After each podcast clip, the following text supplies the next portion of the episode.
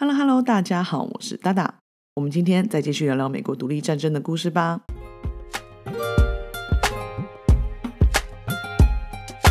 Five,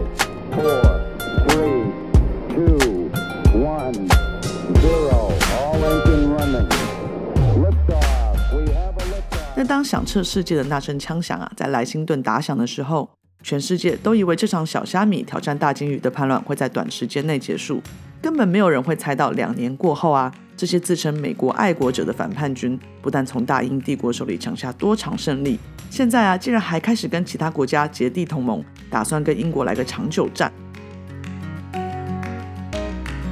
而在经过激烈的两年战役以后呢，两方军团终于在1777年到1778年的冬天进入了一个长假休息期。那年的冬天透骨奇寒呐、带着一万两千名士兵败退到福奇谷过冬的华盛顿不但要担心军粮的状况，士气更是因为败将累累，还有首都被夺而陷入了谷底。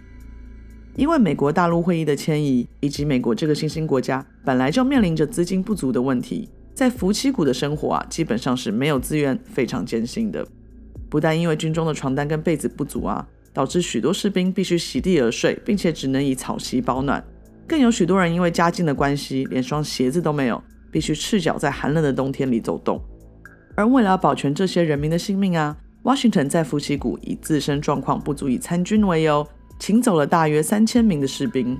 此外啊，Washington 军团的粮食在1778年的二月差不多就已经见底了，士兵们常常好几天没有肉吃。而这些困境呢，都比不上疾病肆虐的恐怖。在福奇谷的六个月内，流行性感冒就带走了两千条人命，大约六分之一的兵力被病痛带走了性命。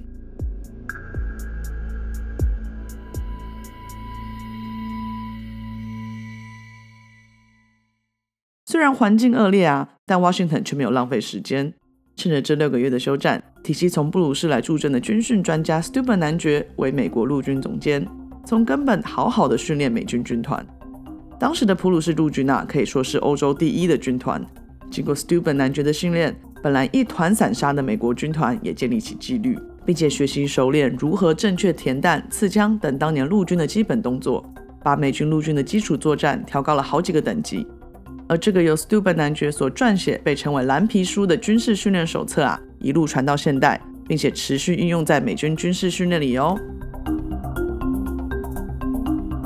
但 Washington 所面临的问题啊，不只有军队的营运而已。因为败仗而不得不迁移的美国大陆议会，也开始传出不满 Washington 的声浪，希望能把他从美军总司令的位置给换下来。其中啊，美军北部军团总司令的 Gates 更是希望美国大陆国会可以考虑将自己提拔为新的美军总司令。就在这个内忧外患的状态下华盛顿不只要向美国大陆国会申请更多的物资支援军团的运作，还要烦恼如何在美国大陆国会还有大众前留下好印象，才能保住目前的权利。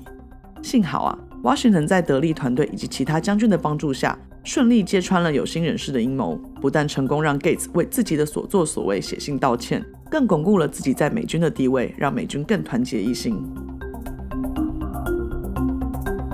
而在另一方面啊，北美英军总司令的 Howe 将军因为萨拉托加战役没有去支援本贵将军的北方军团，而导致严重的败北，自己感到难辞其咎，于是啊，他就向英国国会请辞。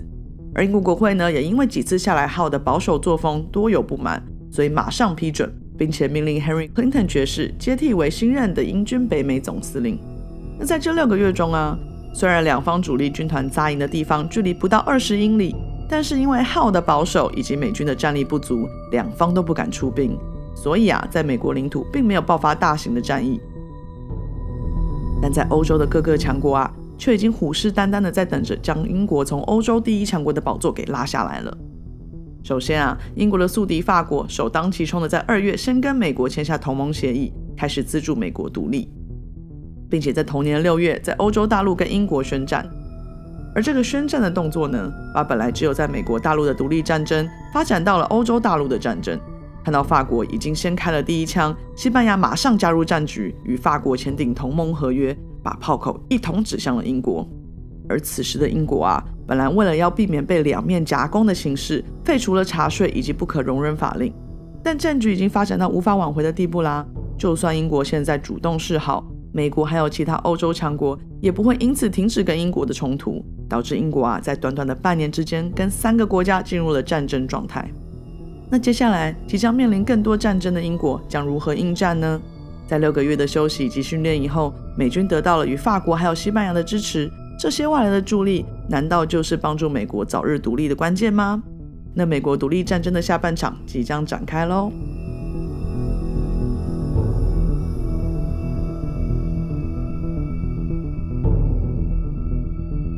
好啦，那今天的故事就到这里啦。喜欢听故事的朋友，我们下次见喽，拜拜。